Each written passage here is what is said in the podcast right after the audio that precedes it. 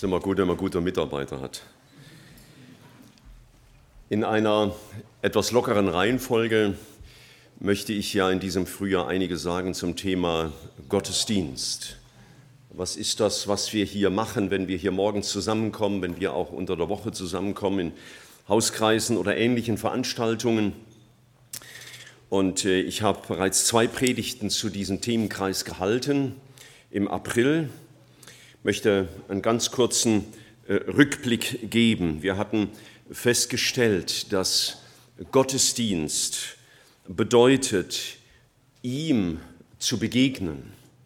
Und dass alles, was wir heute Morgen tun, ob wir die Lieder singen oder ob wir beten oder ob wir Zeugnisse hören und dann natürlich auch die Predigt, dass wir ihm begegnen. Wir hatten das einmal anhand der, dem Bild der Stiftshütte gesehen, dass der Zielpunkt äh, des ganzen Gottesdienstes in der Stiftshütte schließlich im Allerheiligsten war, wo Gott lebt und wo er zu uns reden will.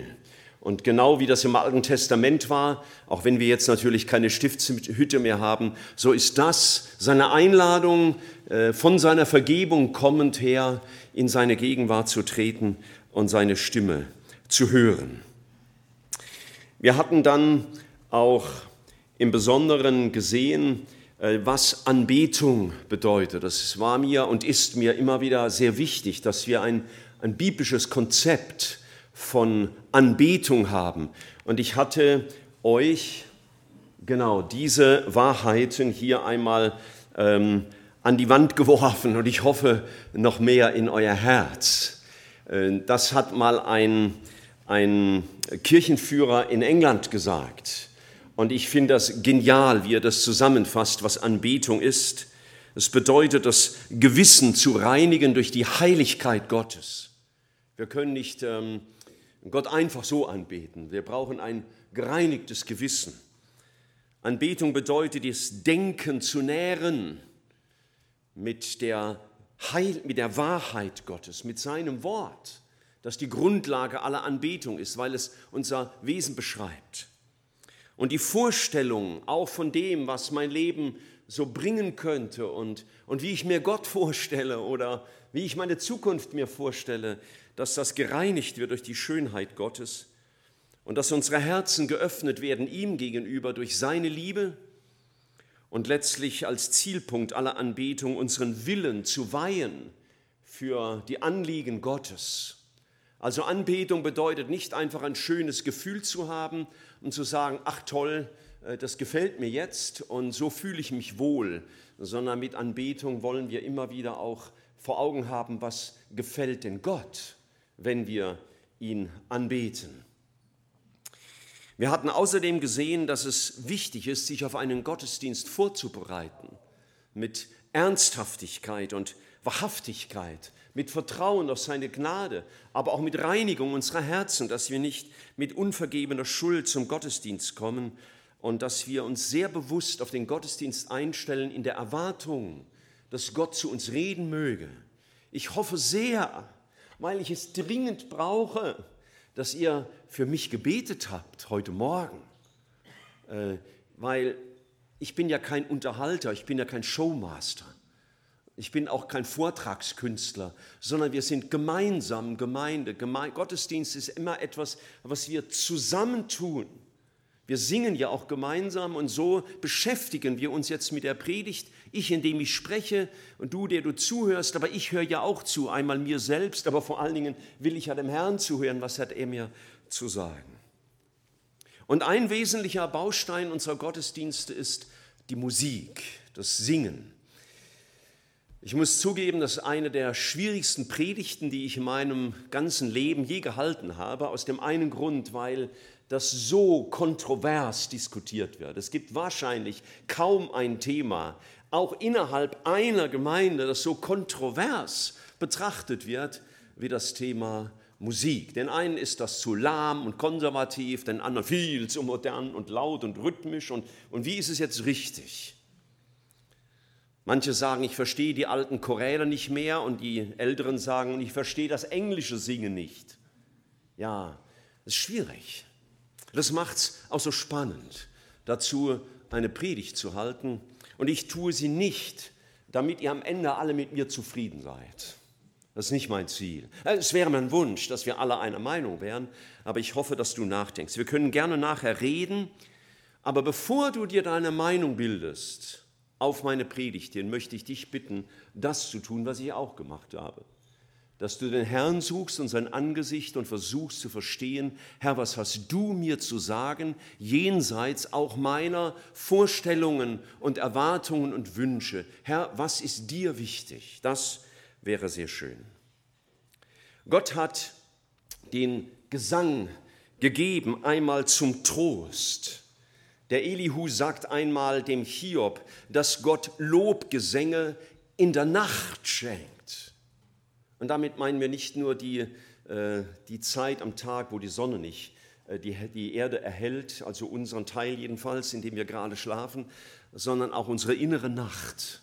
Vielleicht ähnlich, wie wir das auch in der Apostelgeschichte lesen, als äh, Paulus und Silas im Gefängnis saßen und eingespannt waren in den Stock und dann um Mitternacht zu singen begangen. Das waren buchstäbliche Lobgesänge in der Nacht, die Gott ihnen schenkt. Lieder sind wir schon unendlich oft zu großem Trost geworden. Wir singen, weil wir Gott loben wollen für das, wer er ist und was er tut. Zum Beispiel Psalm 22, Vers 4, aber du bist heilig, der du wohnst unter den Lobgesängen Israels. Etwas genauer übersetzt könnte man auch sagen, der du intronisiert bist durch die Lobgesänge deines Volkes. Oder Psalm 147, Vers 1. Lob den Herrn, denn es ist gut, unserem Gott zu Lob singen. Es ist lieblich, es gebührt ihm Lobpreis. Wir singen auch zum Lob seiner Machttaten. Er hat große Dinge getan in unserem persönlichen Leben. Wir haben vorhin gesungen, ich verdanke dir so viel, mein Gott. Und da ist mir viel durch den Kopf gegangen, was ich Gott verdanke, wie er mich aus tiefem Elend herausgezogen hat. Und ich darf jetzt sehen, was er Großes getan hat. Wir sehen die Machttaten in der Bibel. 2. Mose 15, Vers 1, da besingt die Miriam zusammen mit dem Volk Israel, wie Gott sie durch das Rote Meer geführt hat und viele andere Gelegenheiten auch. Wir singen zur Begegnung mit ihm. Wir haben eben schon aus Psalm 96 eine Aufforderung gehört und Psalm 100 ist vielleicht der Psalm, der zu Beginn eines Gottesdienstes am häufigsten gelesen wird, wo es heißt, jauchzt dem Herrn alle Welt, kommt vor sein Angesicht mit Jubel. Wir singen zur Begegnung mit unserem Herrn. Wir beten nicht nur und wir hören nicht nur auf Predigten, sondern wir besingen unseren Herrn, wenn wir ihm begegnen. Und Lieder sind auch da zur Auferbauung im Glauben. Sie stärken uns, sie geben uns wieder den rechten Blick. In Kolosser 3 werden wir mal aufgefordert zu singen und da heißt es so, lasst das Wort des Christus reichlich wohnen in aller Weisheit, lehrt und ermahnt und singt mit Psalmen und Lobgesängen. Also Lieder ermahnen und lehren auch, sie auferbauen uns, sie lassen unseren Glauben reifen. Und ich könnte wahrscheinlich die Liste noch sehr lange machen, aber du hast ja den ganzen Sonntagnachmittag Zeit und dann kannst du sie gerne ergänzen und mir nächsten Sonntag deine Liste bringen, was Lieder alles bewirken. Da ich aber ein bestimmtes Ziel habe mit dieser Predigt, will ich weitergehen. Wir sehen viel Begriffe in der Bibel von Singen und Spielen. Das heißt, die Instrumente sind von Gott gewollt, auch wenn man damals vielleicht zu biblischen Zeiten andere Instrumente verwendet hat. Und im Neuen Testament sehen wir auch manche Stellen, die uns über Musik belehren ich habe neulich einen Artikel gelesen, wo ein Bruder fast ein bisschen abschätzig sagt, naja, im Neuen Testament liest man ja nicht so viel vom Singen, also ist das nicht so zentral. Hauptsache das Wort. Ich bin mit dem letzten Satz ganz einverstanden. Hauptsache das Wort Gottes. Die Predigt muss immer das Zentrum unserer Gottesdienste sein. Aber zu sagen, dass Musik im Neuen Testament eine untergeordnete Rolle spielt, wird im biblischen Text einfach nicht gerecht. Schon wenn wir 1. Korinther 14, Vers 26 lesen, wo gesagt wird, was im Gottesdienst an Beiträgen kommen soll, da heißt es, wenn ihr aber zusammenkommt, so habe ein jeder von euch. Was ist das Erste, was genannt wird? Wisst ihr das auswendig? Psalmen, ja, ein Psalm. Also Musik ist ein wesentlicher Bestandteil unserer Gottesdienste und wir machen es ja ganz biblisch. Wir fangen immer mit Liedern an, gespielt und gesungen. Musik ist also Teil des Gottesdienstes, aber es ist ganz sicher wichtig, dass wir wissen, wie loben wir unseren Gott, so dass es ihm angemessen ist. Und ähm, die Frage ist, ob es egal ist, wie man Gott lobt. Zählt nur das Herz? Manche sagen, ja, der Herr sieht, der Mensch sieht, was vor Augen ist, er sieht die Instrumente und den Rhythmus und so, aber Gott, der sieht nur das Herz an. Das steht so nicht in der Bibel, dass Gott nur das Herz ansieht. Gott sieht ja auch unsere Taten an. Auch unser Äußeres sieht er an. Und äh, ich habe vor äh, zwei Monaten, als ich die erste Predigt zu diesem Themenkreis gehalten habe, das dürft ihr mal aufschlagen, in 1. Chronik 13, eine für mich sehr hilfreiche Beobachtung gemacht. Das ist jetzt keine komplette Dogmatik zum Thema Musik im Gottesdienst. Aber ich denke doch eine Wegweisung, dass wir mal in einer, ähm, einem Abschnitt des Neuen Testamentes, in dem äh, viel zum Thema Musik gesagt wird, einige sehr wichtige Dinge ähm, zum Ausdruck kommen. 1. Chronik 13. Äh, wir lesen da zum Beispiel, im, also sie wollten, das Volk Israel, ich kann es nicht alles lesen, wollten die Bundeslade, die lange bei den Philistern war und dann zwischengelagert war, die wollten sie endlich wieder ins Zentrum zurückrufen. Und, ähm, und da heißt es in Vers ähm, 1. Chronik 13, Vers 7, und sie ließen die Lade Gottes auf einem neuen Wagen aus dem Haus Abinadabs führen und Ussa und Achio lenkten den Wagen. David aber und ganz Israel spielten vor Gott her mit aller Kraft, mit Liedern und Lauten, mit Harfen und Handpauken, mit Zimpeln und Trompeten. Als sie aber zur Tenekidon kamen, streckte Usa seine Hand aus, um die Lade zu halten, denn die Rinder waren ausgeglitten. Da entbrannte der Zorn des Herrn über Usa und er schlug ihn, weil er seine Hand an die Lade gelegt hatte, und er starb dort vor dem Herrn. War eine gute Meinung mit tödlichem Ausgang.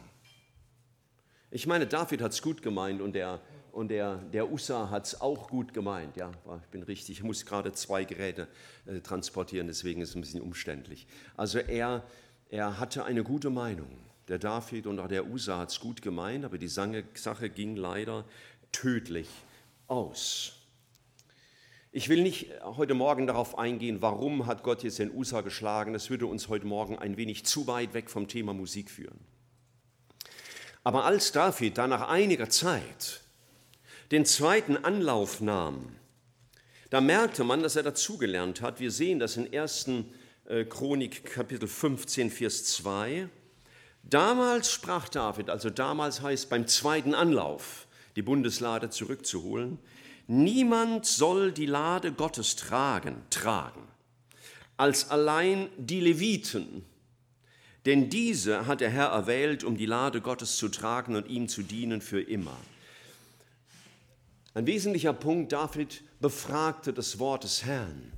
Er hat überlegt, was hat denn Gott gesagt? Er hat nicht einfach die Bundeslade geholt und er hat nicht einfach Musik dazu gemacht, sondern er begann zu fragen, was gefällt denn unserem Herrn?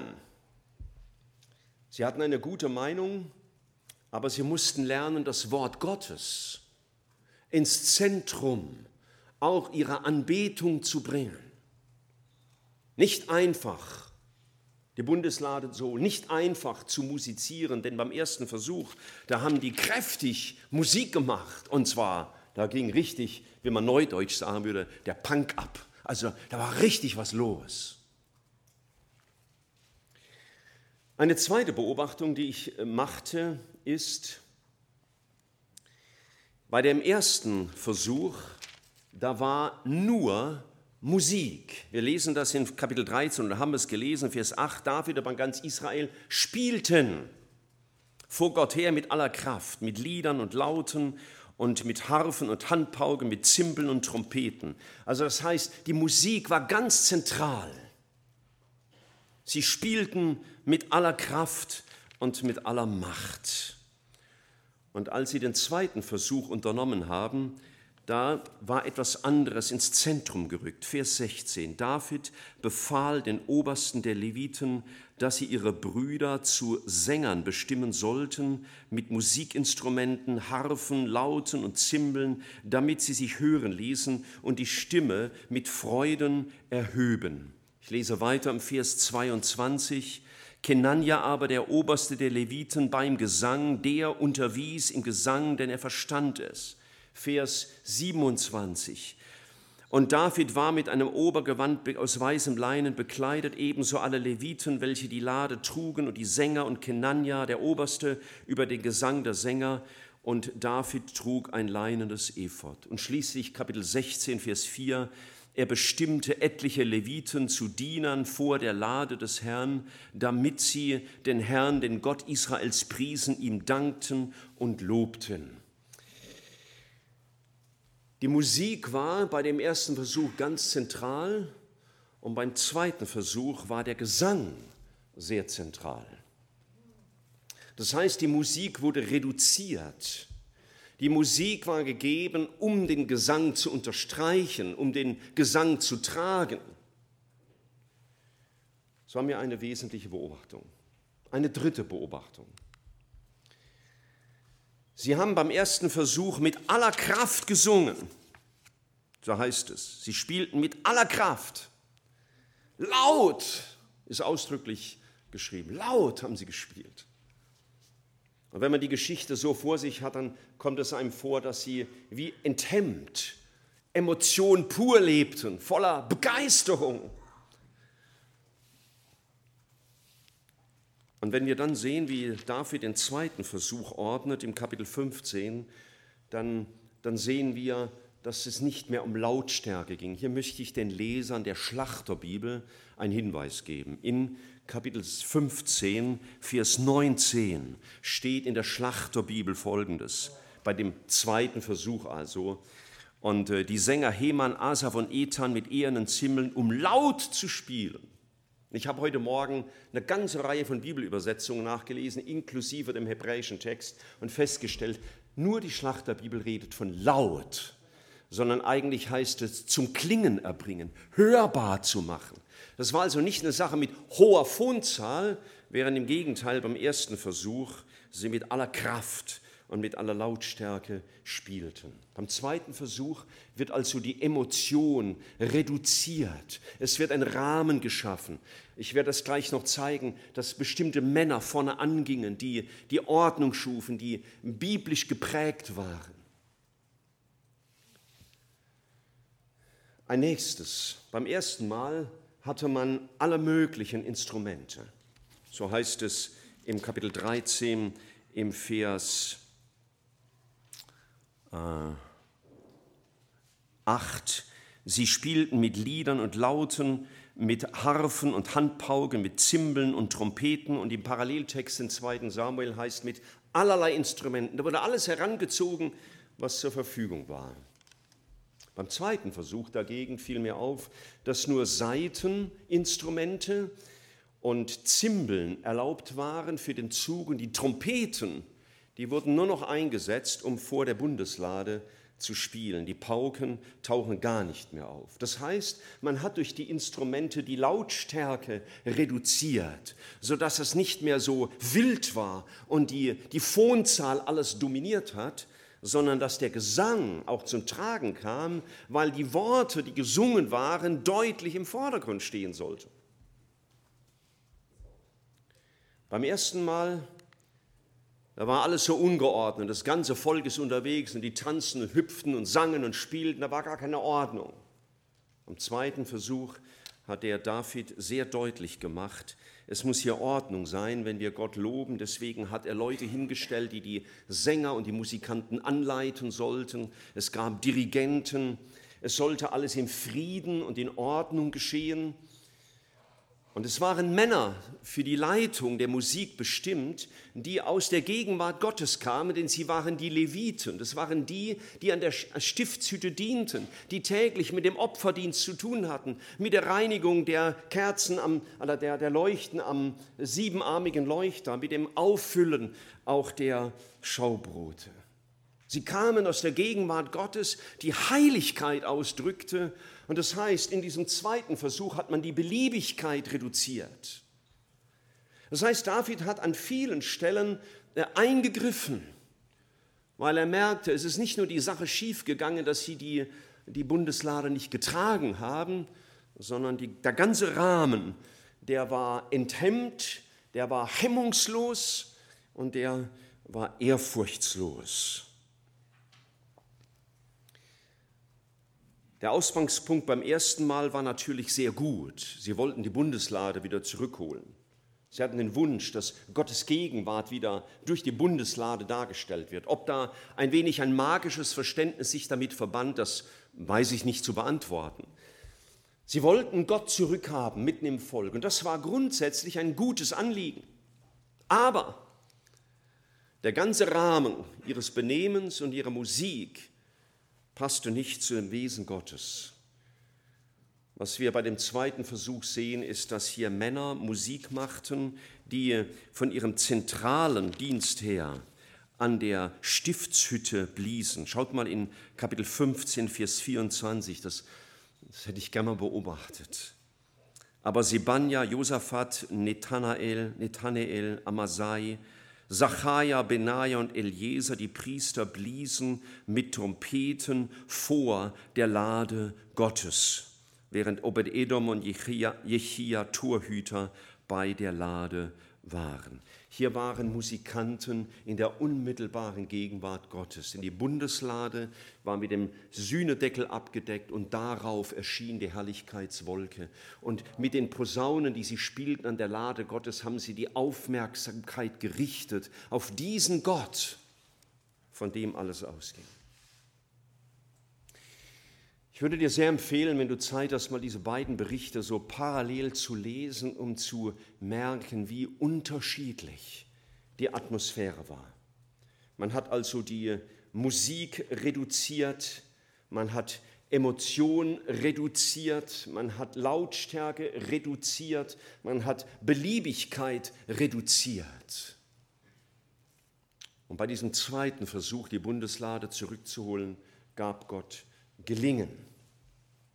Man könnte es auch so zusammenfassen, beim ersten Versuch war die Musik im Zentrum, es war sehr emotional und beinahe hemmungslos. Und beim zweiten Mal wurde deutlich gesagt, der, das Loben Gottes geht von der Stiftshütte aus, geht von der Gegenwart Gottes aus.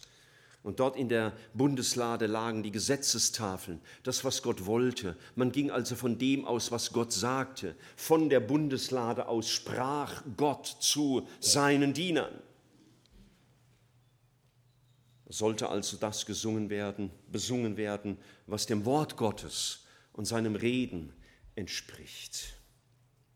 Und David hat dann Männer beauftragt mit dem Herstellen von Liedern, und zwar solchen Liedern, die dem Wesen und dem Wort Gottes entsprachen. Das sehen wir in 1.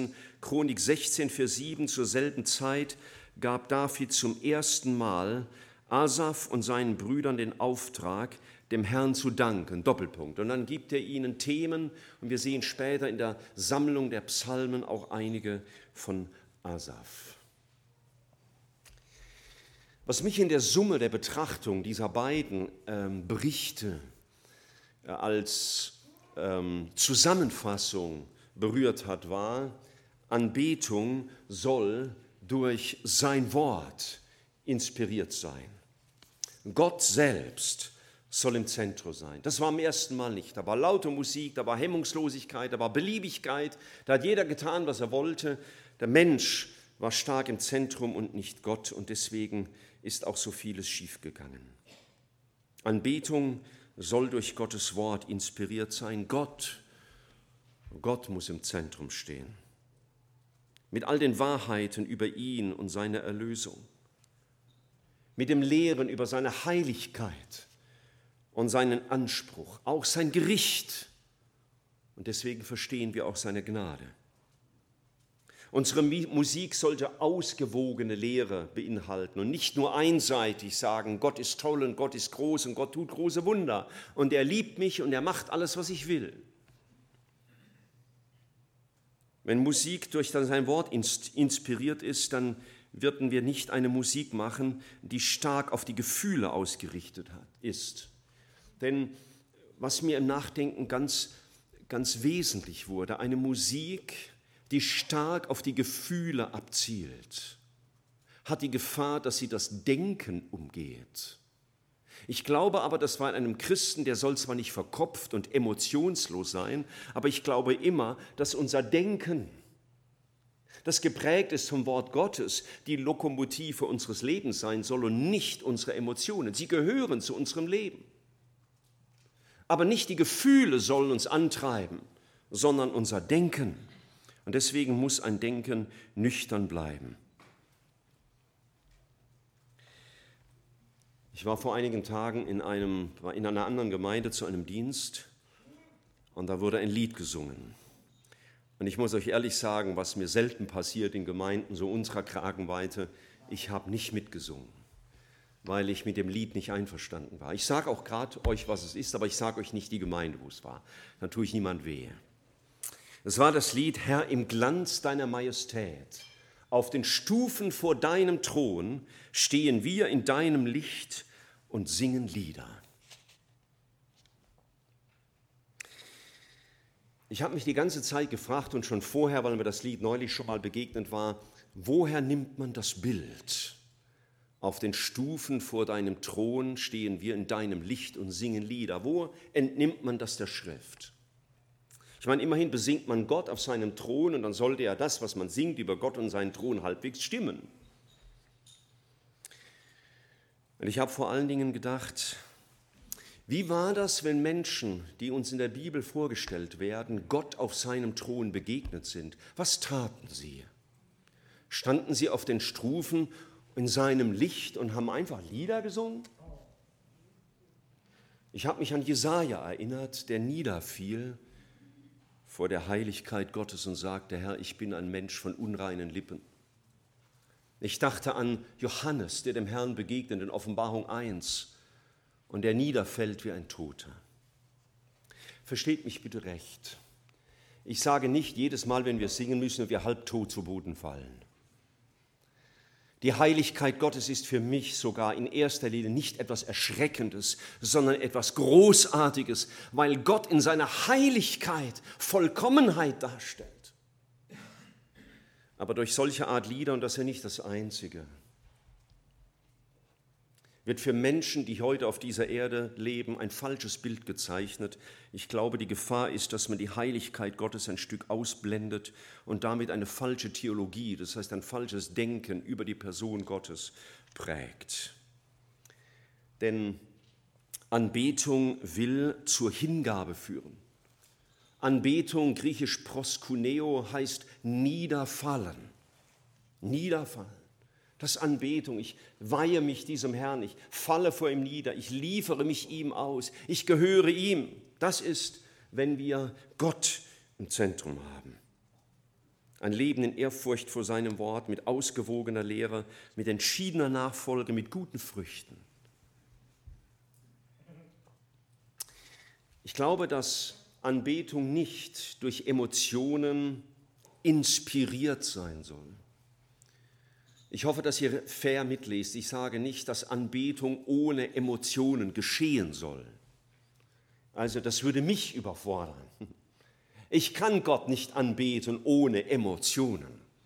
Und bei mir äußern sich Emotionen anders wie vielleicht bei dir. Meine Emotionen sieht man stärker.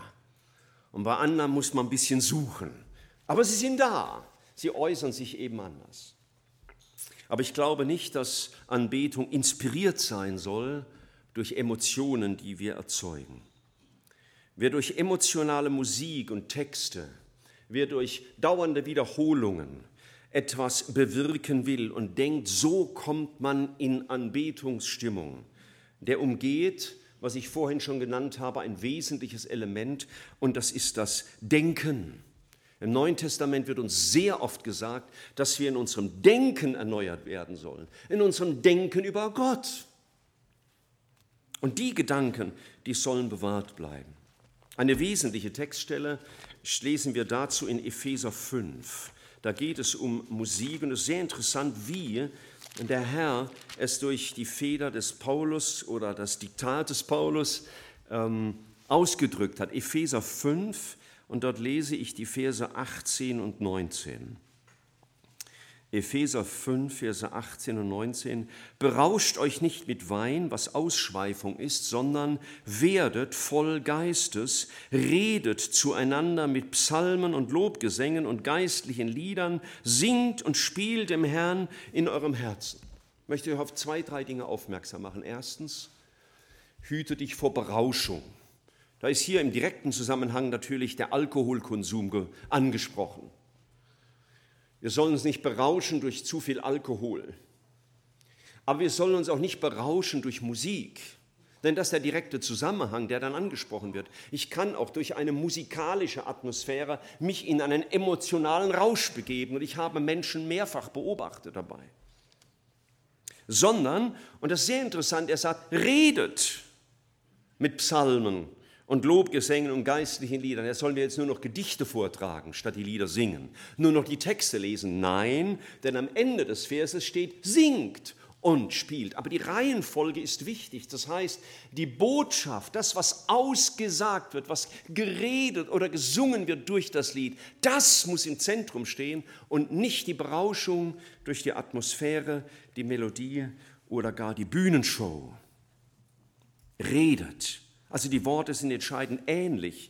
Lesen wir es in Kolosser 3, auch ein weiterer wichtiger Text über Musik. Kolosser 3 für 16. Lasst das Wort des Christus reichlich in euch wohnen in aller Weisheit. Lehrt und ermahnt einander und singt mit Psalmen und Lobgesängen und geistlichen Liedern dem Herrn lieblich in eurem Herzen. Das Wort muss im Vordergrund stehen. Wir singen diese Lieder, aber entscheidend sind die Texte, entscheidend ist das Wort, nämlich das Wort unseres Herrn.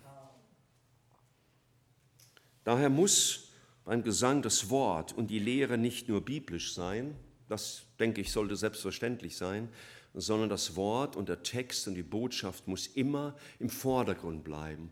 Die Melodie hat die Aufgabe, die Worte zu tragen, den Worten eine Form zu geben, aber es soll weder die Melodie noch der Rhythmus noch die Atmosphäre noch die Art der Darbringung in den Vordergrund rücken.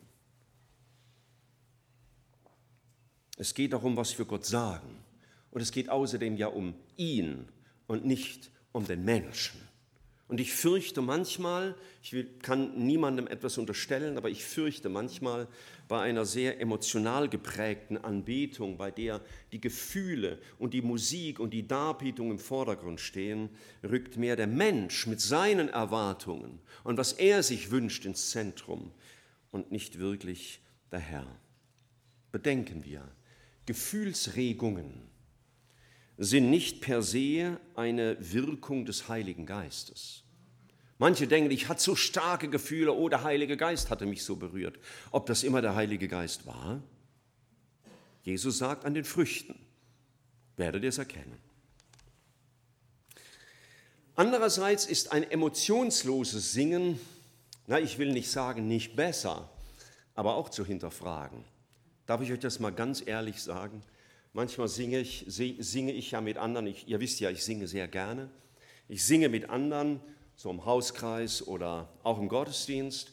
Und das mache ich ja selten, dass ich dann die Leute beobachte oder so. Singen die auch? Wie singen die? Aber das ist ja manchmal nicht zu vermeiden. Und da singen die Leute der, die, die fröhlichsten Lieder mit dem Gesicht, als wäre der Lieblingshamster gestorben oder so. So, so traurig, so emotionslos, nicht nur arm. Und dann denke ich manchmal, ist es so richtig?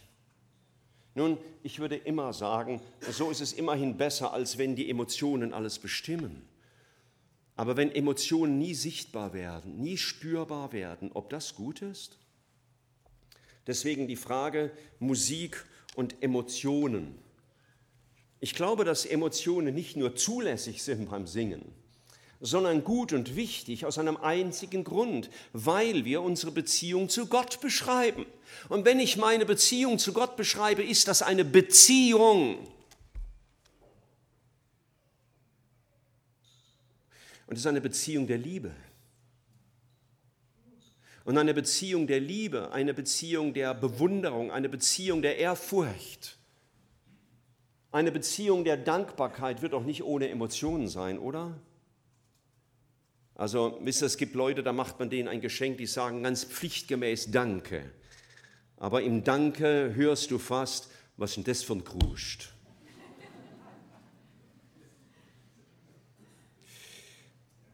Danken wir Gott manchmal auch so, als wäre es ein Kruscht, wie man schwäbisch sagt.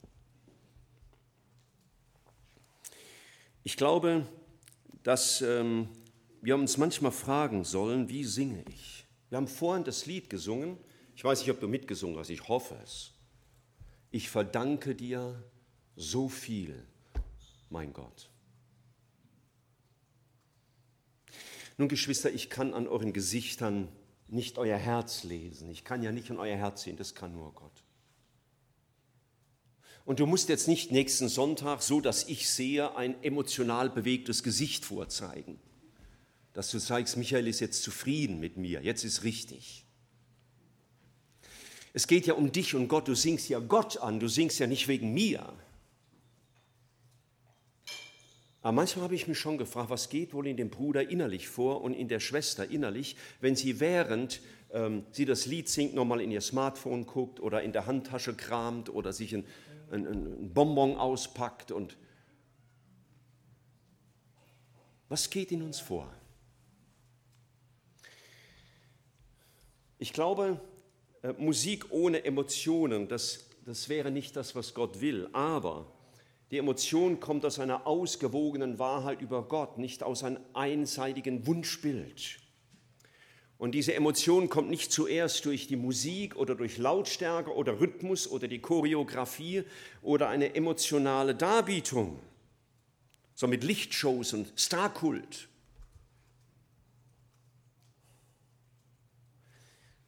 Aber Emotionen sind wichtig für unsere Beziehung zu unserem Herrn. Jeder äußert das anders. Jeder freut sich anders. Deutsche freuen sich auch anders wie Westafrikaner. Und Amerikaner wieder anders wie Asiaten. Aber wir sind nun mal, naja, nicht nur Deutsche hier. Ist ja schön, dass es auch andere gibt.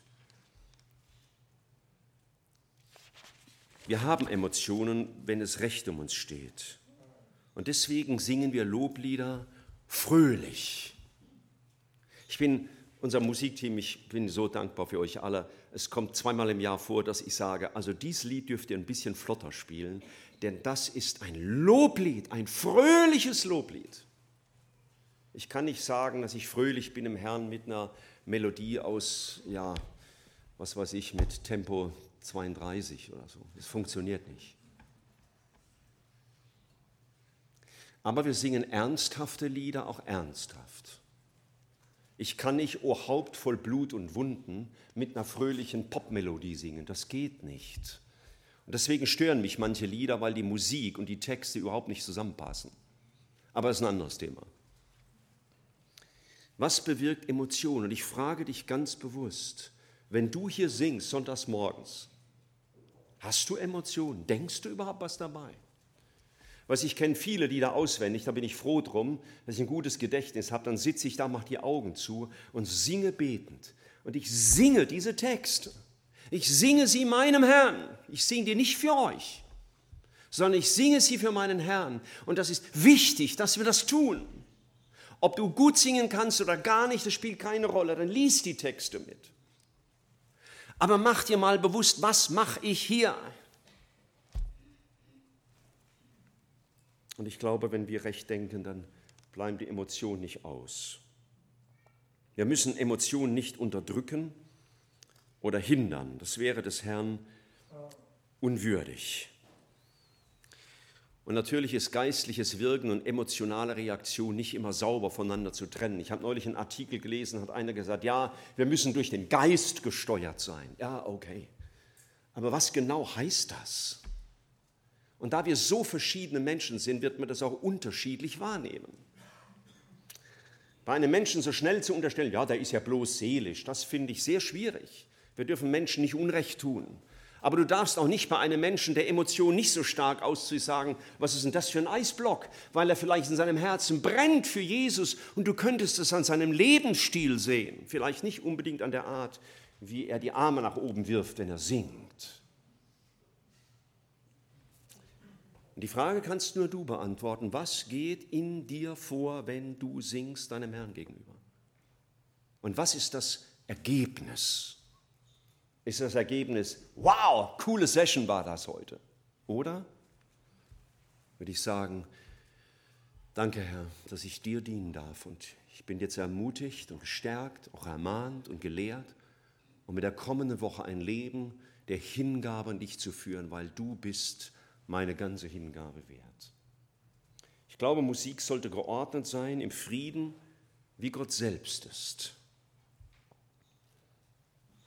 Wenn ich dagegen ein sogenanntes christliches Rockkonzert beobachte, dann fehlt mir der Frieden und da fehlt mir die Ordnung und da fehlt mir die, na, dann sehe ich viel Enthemmung. Und wisst ihr, manche christlichen Sessions, die ich beobachtet habe, die man Worship Time nennt, die gleicht für mich sehr der Atmosphäre bei einem Rockkonzert.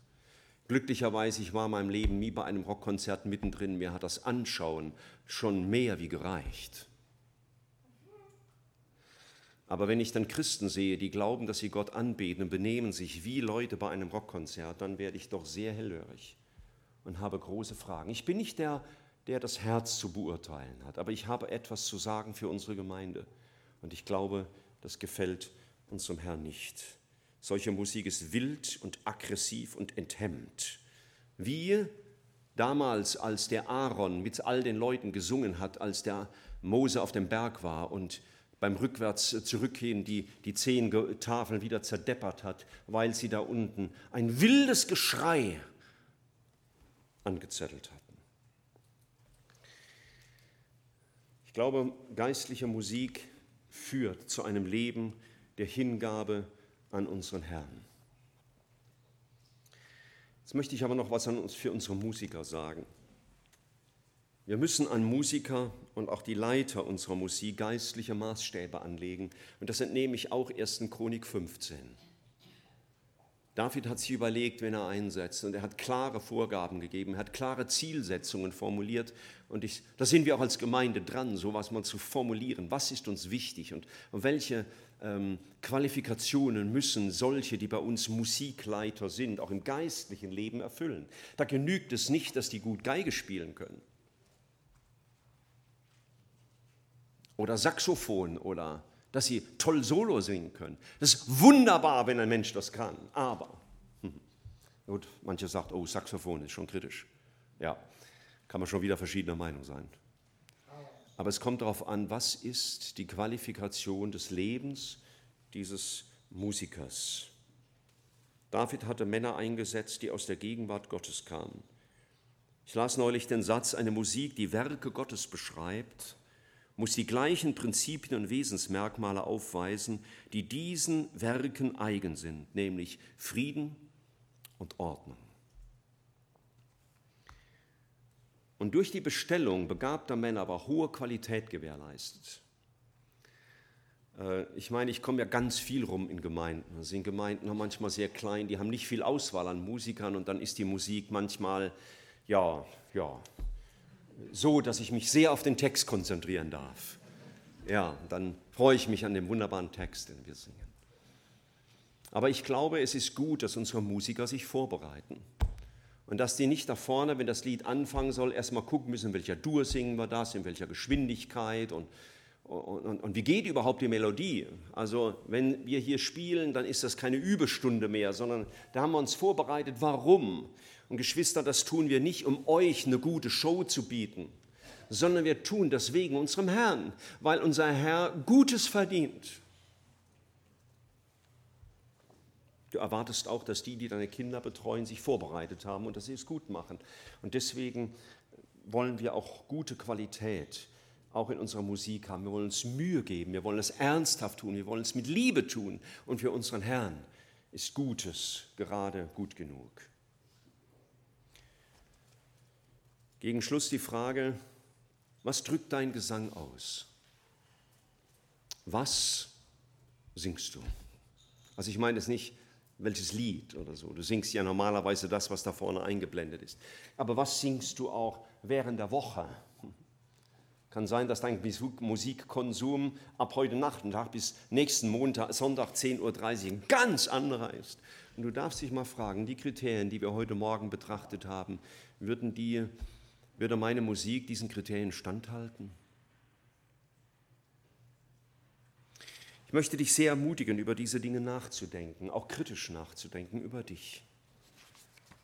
Und ich möchte bitten, dass wir darum beten, Herr, lass uns als Gemeinde, Gesamte wir singen, lass uns als Musiker, wenn wir spielen, lass uns als Chor, wenn wir singen, das im Blick haben, was dir wichtig ist. Dass du im Zentrum stehst und wirklich dein Wille, dein Wort, deine Heiligkeit, deine Wunder, deine Macht, deine Heiligkeit dass Jesus im Zentrum steht. Und während wir diese Folie noch einmal vor uns haben, wollen wir uns im Gebet vor den Herrn stellen und sagen, Herr, ja, ist mein Herz ein Herz der Anbetung? Hier wären einige Kriterien. Wir nehmen uns einen Moment der Stille, niemand möge laut beten und bitte, das kann eine Hilfe sein, dass du nachdenkst, habe ich ein Herz der Anbetung? Und ich schließe dann.